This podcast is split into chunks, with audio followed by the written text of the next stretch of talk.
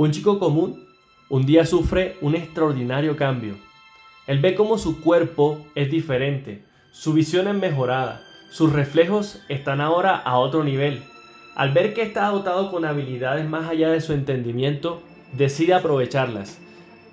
Y a través de peleas clandestinas ve la oportunidad de ganar mucho dinero. Esto debido a que quería comprarse un carro para impresionar a una chica. Entonces decide ser parte de, compite y gana. Pero se ve saboteado por el dirigente del sitio y este no le paga lo acordado. Allí sucede una escena que determinaría el rumbo de Peter Parker. Un ladronzuelo toma el dinero recaudado de la pelea y emprende la huida. Peter tuvo la oportunidad de detenerlo, y más con sus habilidades, y al final decide no hacerlo. Deja que el ladrón huya, quien posteriormente en una disputa asesinaría a su tío Ben. Al transcurrir el tiempo, Peter recuerda algunas palabras de su tío en una conversación que sostuvo antes de morir. Su tío le dijo, un gran poder conlleva una gran responsabilidad. Posteriormente, Peter se convertiría en Spider-Man. Ahora usa sus habilidades para ayudar a los demás. ¿De qué sirven los dones y los talentos si estos no están al servicio de los demás? Si tan solo lo usas para objetivos egoístas o tal vez los tienes guardados para ti.